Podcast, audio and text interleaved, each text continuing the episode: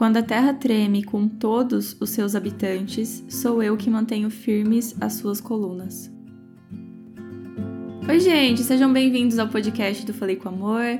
Eu sou a Gabi Saltier e hoje é um marco. Chegamos à metade do nosso estudo de Salmos. De 150 dias, chegamos ao 75. E eu não sei se você já tinha sido tão constante dessa forma no estudo de um livro, não sei qual era o seu contato com a Bíblia antes desse estudo, mas vou falar aqui da minha experiência. Eu já tinha uma rotina de estudos bíblicos, né? Já tinha inclusive esse jeito favorito de estudar a Bíblia, que é um capítulo por dia. Mas o estudo de Salmos tem sido bem transformador, assim, tem me abençoado muito. E um dos motivos é que o livro de Salmos realmente é um livro que conversa com a gente por conter ali os sentimentos do ser humano, abrindo seu coração perante Deus. Então existem muitas situações que acontecem aqui em Salmos que eu sei que ah, uma hora eles estão no exílio, por exemplo, ao escrever um salmo, mas que de certa forma nós conseguimos aplicar ao nosso contexto atual. E esse fato do livro de Salmos ser tão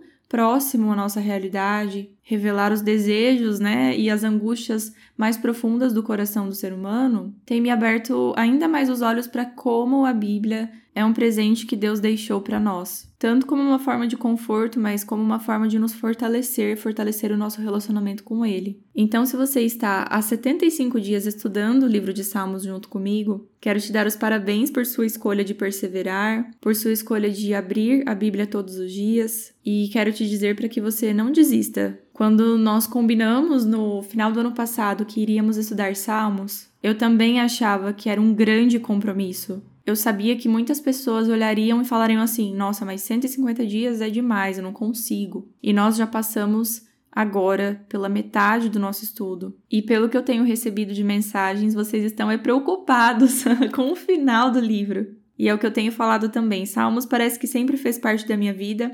Quando acabar lá os 150 dias, eu acho que no dia seguinte eu vou falar assim: gente, e agora? O que, que eu vou fazer? Mas não se preocupem, porque eu já tenho planos, né?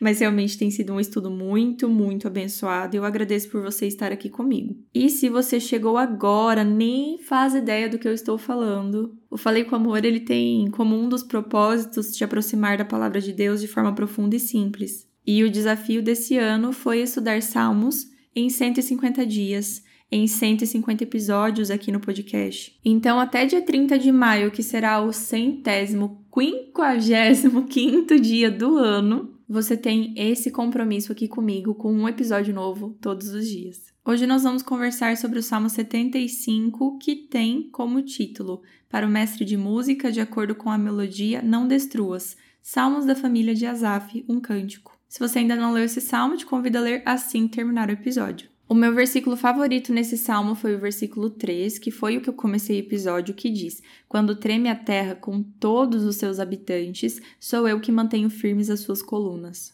E eu fiquei pensando nesse Deus que sustenta todo o universo e ainda assim sustenta a nossa vida. O mundo é pequeno demais em relação a todo o universo e ele já cuida desse planeta, e aí nós somos pequenos demais em relação a todo o universo e ele cuida da nossa vida cuida da nossa vida de forma individual, pensando exatamente no que eu preciso, no que você precisa e providenciando de acordo com a vontade dele, que é a melhor para a nossa vida. Então, em um salmo aqui que clama, na verdade, por justiça, eu consigo ver a grandiosidade de Deus e o amor que ele sente por cada um dos seus filhos. Então, aqui no Salmo, ele pede muito por justiça e dá a garantia de que quem fará o julgamento final é Deus. Mas, assim, da mesma forma que as outras pessoas serão julgadas, os ímpios serão julgados, nós também seremos. Mas quando nós andamos nos caminhos do Senhor, nós podemos ficar tranquilos em relação a esse julgamento. Eu digo isso porque normalmente as pessoas falam sobre o julgamento final com muito peso,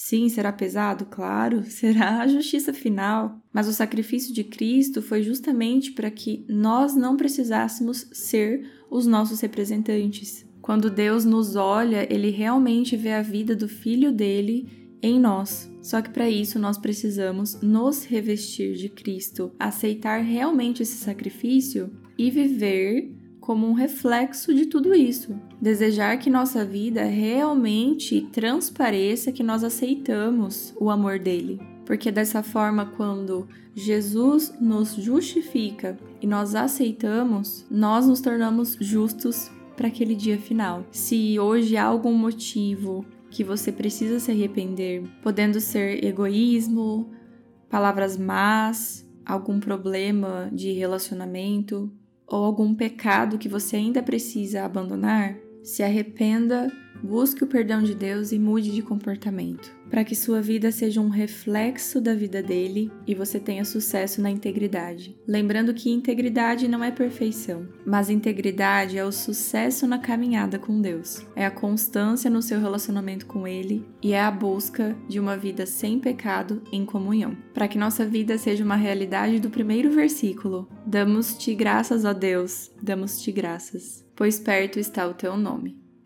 Fiquem com Deus e um beijo da Gabi.